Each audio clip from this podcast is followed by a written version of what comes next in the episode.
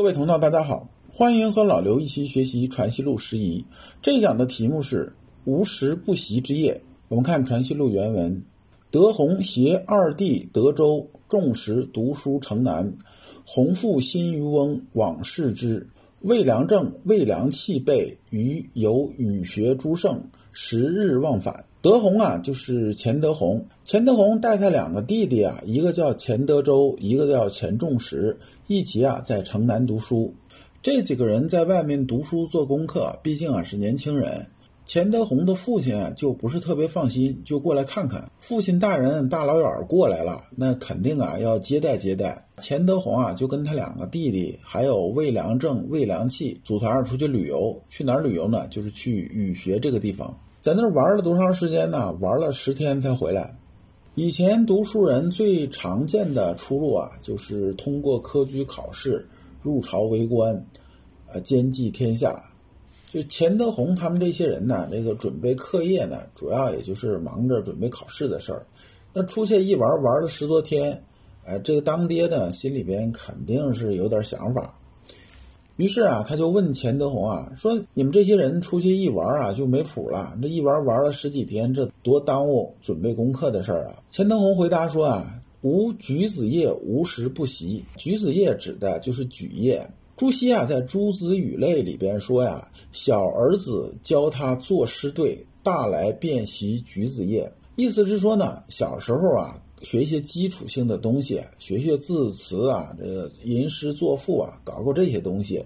等到他大一点呢，就该学习啊，做功课，学圣人学，应对科举考试。钱德洪回答的意思是说呢，哎，我啊做这个圣人之学啊，应对考试这件事情啊，时时刻刻都在休息。您老啊就不用操这心了，我们呢也不会不务正业。更不会玩物丧志。这老爹啊，还是不放心呐。然后又问呢，说呢，心学虽然呢能触类旁通，但是呢，说朱熹的东西啊，你还得该看得看，该学也得学。你毕竟啊，朱熹的书是官本教材，那是指定了的，你不看怎么行啊？他这两个儿子回答说啊，说我们学心学以良知之学，再去看朱熹先生那个东西啊，就像打蛇打到七寸一样。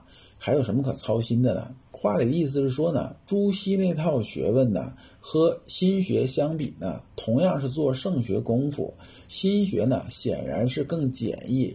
从心学这个角度学圣人之学啊，就是啊一件事半功倍的事情，就像打蛇一样。它关键点是在七寸那个地方，七寸那地方啊，你只要轻轻一敲，蛇就挺了。而打别的地方呢，就没有这效果。对当爹的来说啊，这个孩子终归是孩子，那毕竟啊，看他长大。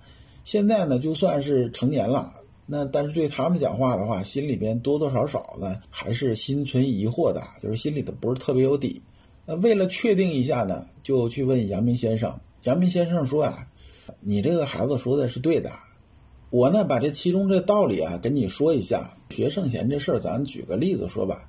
就像啊治家一样，我们都知道，要治家的话，你得有产业，有地，有盖房子，然后家里边有什么衣服啊、吃的东西啊、各种器用啊、而家具啊等等等等等等，说这些东西呢，你都得置办，就慢慢置办起来，这个家呢才有家的样子。这样呢，有客人来的时候啊，招待完了，这桌子、椅子、板凳啊，这个家里边这些家具、厨具等等等等等等。这些呢，洗干净了收着，下次还能用，因为是你自己的，可以啊，终身受用无穷啊。如果你自家呢不置办这些东西，说来客人了，那自己家里啥也没有怎么办呢？就四处去借，那个东家借板凳，西家借椅子，用完之后呢，等客人走了之后，这些东西你不都得还回去吗？还回去，下次再来客人你还得借。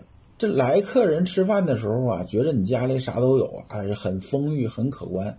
但是呢，客人一走了之后呢，你一还回去，家里边空荡荡，啥也没有了。这个呢，就不是一个过日子的搞法。过日子没有这么干的。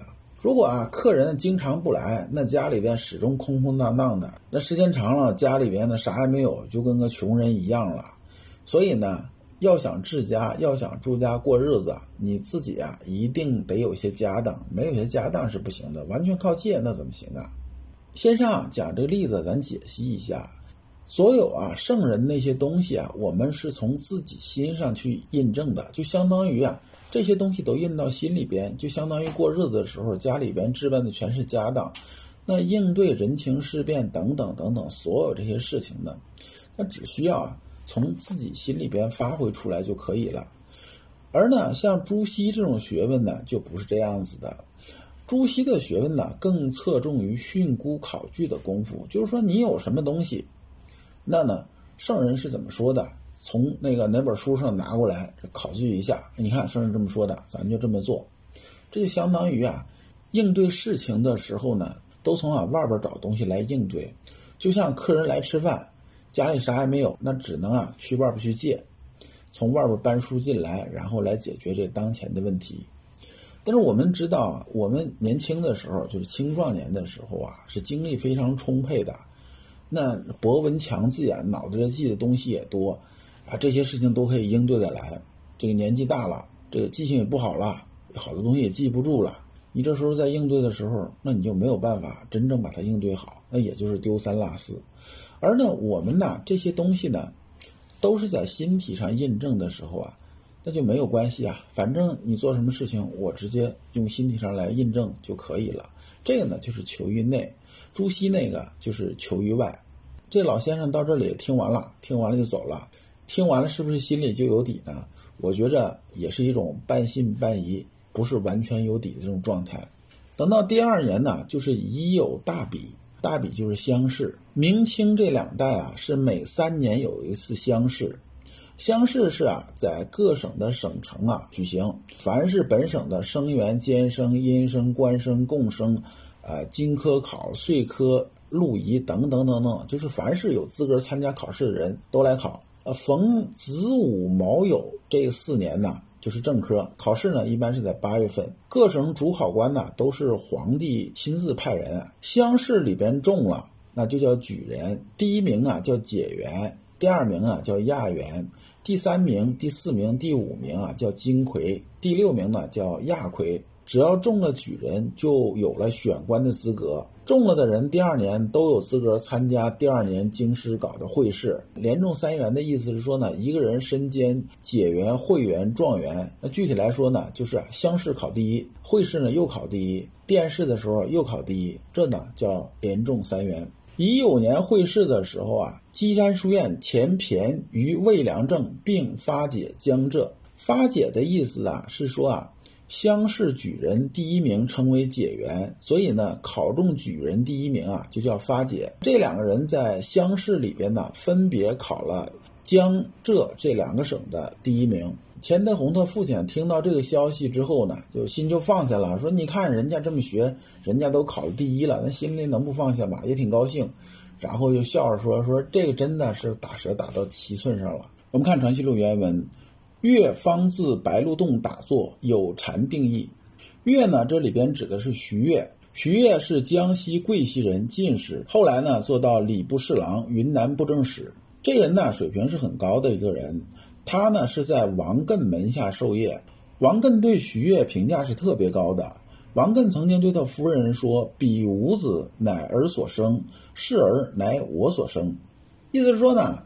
咱们呢，咱们两口子现在有五个儿子，这五个儿子呢都是你生的，但是呢，徐悦这个人呢是我生的，指的是啊可以传衣钵的这么个人。中门传承这件事情是非常重要的一件事儿。一个人呢，不论你水平有多高，但是呢，你是扛不过自然规律的，你早晚得走。找到一个合适传道的人是非常非常不容易的，特别是像儒学这种中人以上的人，才能真正把它学好的东西。找到一个真正有资质能把它贯通的人，实在是太不容易了。王艮对徐悦考察了多长时间呢？前后考察了十一年，在去世之前，把自己所学的所有东西啊倾囊相授。王艮的儿子王弼啊，曾经说过：“徐为其父高第弟子，于父之学得之最深。”也就是说呢，王艮的弟子之中啊，真正能得到王艮精髓的人就是徐悦了。但是徐悦后来呢，任云南布政使的时候啊，中土司诈降计，战死于沅江城下。因为徐悦在白鹿洞打坐的时候啊，有禅定意，这个白鹿洞呢，指的是江西九江庐山五老峰南那个白鹿洞，著名的白鹿书院的附近。这个阶段，徐悦呢还没有真正入门。按照文艺来推呢，应该是刚刚过了收束心猿意马这阶段，打坐入静的时候，已经啊有些感觉了。我们打坐这事儿啊，很多人刚开始是做是做不下的。但是啊，你真的做一段时间之后啊，就有一种很舒服的那种感觉，就是有种清静曼妙的这种感觉。这个呢，就是啊，徐悦指的禅定意的意思。因为先生啊，识人水平也是很高，看到徐悦就知道徐悦这个人资质是很高的，所以呢，就刻意过来问了一下，你能不能打个比方，把这感觉啊说出来？呃，徐悦呢就说，说之后先生说说了半天，学生说啊，说你说的这个不对。然后徐悦呢又重新总结了一下语言，又说：“先生又说啊，说这个不对。”后边呢接着又说：“先生说了，这个意思呢差不多了。”这个一说意思接近呢，其实啊就是一种给台阶、给面子的这种说法。因为触摸心体、感知气机流行这种功夫啊，是心内事。心内事就意味着什么呢？真的达到那种程度了，知晓了，你才能把它说明白。如果你没有真正达到那种程度，只是感觉达到了，那么你说出来的东西啊，它是个浮光掠影、支离破碎这个东西，它不是真的东西啊。这就像啊，警察审案子一样，说这个两个人一起作案的，作案之后呢，这俩人在一起肯定也沟通过、商量过，说咱们警察问咱怎么怎么说。你比如说，咱们说这个不在场这种证据。明明这坏事是咱俩去干的，那咱俩就说呢，在一起喝酒了，咱们就蒙混过关了。因为他讲的是假话，那俩人只要分开一问，马上就能问得出来，就问细节。说你们喝酒，几个菜？这菜怎么摆的？那个炸花生米啊，是放在你这边还是放在他那边？中间呢都说什么话了？你就对吧？是真事儿呢，这百分之百是能对得上，俩人是一样，他只是个还原真相而已。如果不是真事儿的话，那是越说破绽越多，越说啊漏洞越多，最后呢百分之百是对不上的。所以呢，打坐入静的时候，感觉有那种舒服的那种感觉，那是不是真的就触摸到心体，感知到气机流行了呢？如果你真的感知到，你说的所有的东西怎么说呢？它都是对的。如果你没有触摸得到，你认为那个东西它是已经触摸到了，就是你没有达到那一点，你认为已经达到了，你说出来的东西啊，它是肯定是对不上的。所以先生啊，就举例子说啊，咱们就说啊，光这事儿，说你看这蜡烛在这点着，这是不是有光在？有光在吧？但是呢，不仅仅是蜡烛上边光才叫光，船外边那光是不是光呢？也是光。你看水面上呢，是不是光呢？也是光。光呢是无处不在的，你不能把它局限于啊蜡烛点燃了之后那光才算光，这样呢是不对的。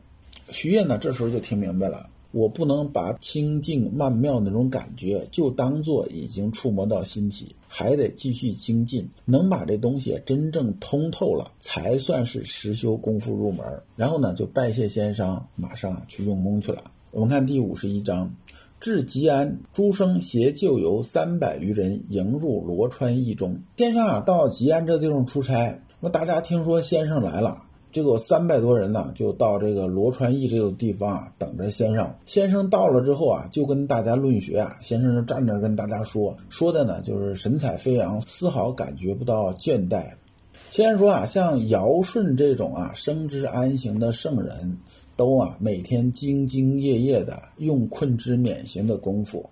那像我们这些资质很一般的人，还想啊悠悠荡荡坐享其成就能成功，那不是瞎扯吧？说大家呢得切实用功夫，不用功啊是不行的。只有啊真正的踏踏实实用功夫，才能做到啊周流不虚，变通不拘。如果呢假以闻过是非，就危害很大了。先生这句话指的是啊，有些人呢，只是在表面上用功夫，假装自己懂了，其实心里边没有真懂。别人这么说呢，他听进来了，然后呢，他也这么说，好像是懂了。这个呢，就是闻过是非，那大家都差不多。哎，我有些东西我真不懂，我没有触摸到心体，我也不知道心体是什么，自然呢也谈不到气机流行这事儿。但是呢，我觉着大家都差不多呀。他们的水平好像已经达到了。我呢也不能跟大家那么说啊，那么说多丢人呐，对不对？那我就不说呗，我不说就假装，假装呢就好像自己明白似的。这个事情呢，其实危害很大，因为你的人生是你自己的事情，你自己的人生质量究竟如何，那是你自己的事儿，跟别人是没关系的。你在别人面前装模作样，最后自欺欺人、掩耳盗铃，害的是谁呀？害的是自己。你真正能达到周游六虚、变通不拘呀，你的人生自然就能达到无心光明、亦复何求。那先生啊，临走的时候又跟大家嘱咐：功夫啊，只是良知之妙，简易真切，愈真切愈简易，愈简易愈真切。先生要表达的核心意思，其实就是一句话。大道至简，不可上玄好奇。做功夫无非就是个成字儿，你只要不自欺，自然而然就会往上走。一旦开始自欺了，那就掉到坑里边去了，再想爬上来就非常难了。《传习录》十仪一共五十一章，到这一讲呢就全部结束了。感谢诸君。